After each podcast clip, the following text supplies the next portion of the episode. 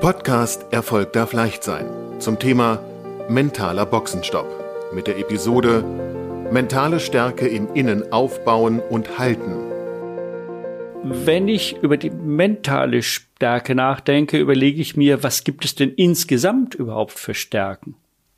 Schöne Frage. Also da gibt es zum Beispiel die Körperkraft, dann gibt es die emotionale Kraft, es gibt die Intuition, und auch die geistige Kraft. Das würde ich dann eher als mentale Stärke bezeichnen. Okay, und wenn ich mir jetzt äh, überlegen wollte, so ein Ranking anzulegen ähm, von diesen verschiedenen Stärken, die mir zur Verfügung stehen, ähm, wo liegt dann in diesem Ranking die mentale Stärke? Zunächst einmal sind alle Kräfte gut. Das ist mir wichtig an der Stelle zu sagen. Und damit wir Kraft- und Ressourcenverschleiß verhindern, ist aus meiner Sicht die Reihenfolge entscheidend. Und deswegen würde ich sagen, Platz eins hat die mentale Stärke, weil es unser Denken ist. Das ist das, unsere Sprache auch. Und so wie wir denken, also fühlen wir dann auch. Das heißt, da kommen wir dann auf Platz zwei zur emotionalen Kraft. Und das, wenn wir dann fühlen, dann löst das Handlung aus. Und dann sind wir bei Platz drei Körperkraft. Und das dann alles, wer das gut trainiert und auch noch einen hohen Empathieanteil in sich trägt und eine sehr gute Verbindung zwischen Kopf und Bauch hat, der kommt dann, hat dann auch noch die Intuition. Das wäre dann das, was wir vorhin auch schon genannt haben. Das wäre dann auch mit der Platz vier, ähm, der sich automatisch natürlich dann auch ergibt.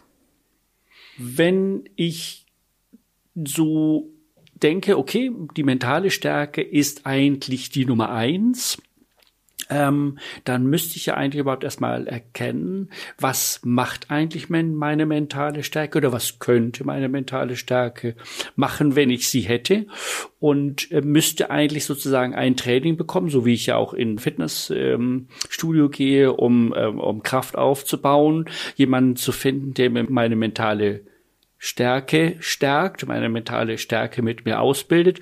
Und das ist der mentale Boxenshop. Sehe ich das richtig?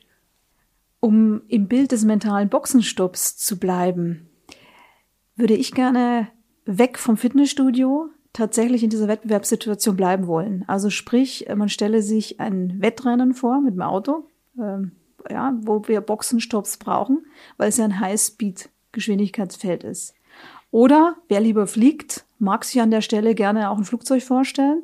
Und zwar geht es dann darum, dass man im Cockpit ein Training bekommt, um zu trainieren, wie man sich verhält, wenn jetzt Gefahrensituation eintritt. Wenn man also unter Druck oder hohem Druck schnelle, gute Entscheidungen treffen muss, weil da, ja, weil da das Leben dran hängt, das eigene und auch das der Passagiere, falls man welche mit dabei hat.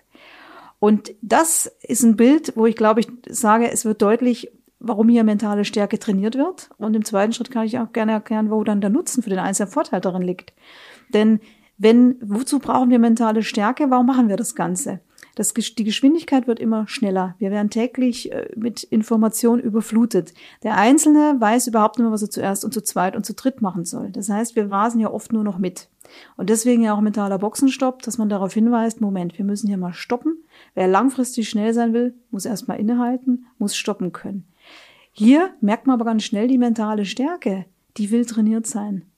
Denn was macht dann jemand, der trainiert, ein guter Pilot zu werden oder der sich auf ein Wettrennen äh, Formel 1 drauf vorbereitet, die werden erst im Geist vorher alles immer wieder neu durchgehen und zwar mit einem Coach. Die werden auch äh, Stressoren, die im Unterbewussten sind, ähm, auflösen, bevor sie in diese Situation gehen, die wirklich gefährlich wird. Und die lernen auch sehr viel über Sätze, die sie dann im Notfall denken. Denn entscheidend ist, dass ich im Notfall die richtig auch, auch rein formal die richtigen Sätze habe, auch bestimmte Anker habe, dass ich dann in einer Situation, in der extrem wenig Zeit ist, we mit wenig, mit wenig und den richtigen Reaktionsmustern dann die Situation rette. Und zwar für mich und für andere. Und das ist mentale Stärke. Ja, nun ist es natürlich so, dass ich nicht äh, jeden Tag in einem Flugzeug sitze und äh, irgendwie äh, 800 Passagiere hinten dran, die ich äh, im Zweifel eben äh, richtig auf den Boden bringen muss. Aber trotzdem ist die Situation ja übertragbar auf mein tägliches Leben und äh, insofern, als dass mir gewahr sein muss, dass um mich herum ja Dinge passieren, die ich ähm, im besten Falle kontrollieren kann, eben zum Beispiel über die mentale Stärke, äh, um darauf zu achten, dass diesen Rahmen, über den wir ja im Podcast vorher schon gesprochen haben, tatsächlich der Rahmen bleibt, in dem ich mich bewegen möchte. Äh, oder sogar auch mental so stark zu sein, zu sagen, äh, wenn ich den Rahmen nicht verändern kann, muss ich diesen Rahmen verlassen äh, und woanders hingehen.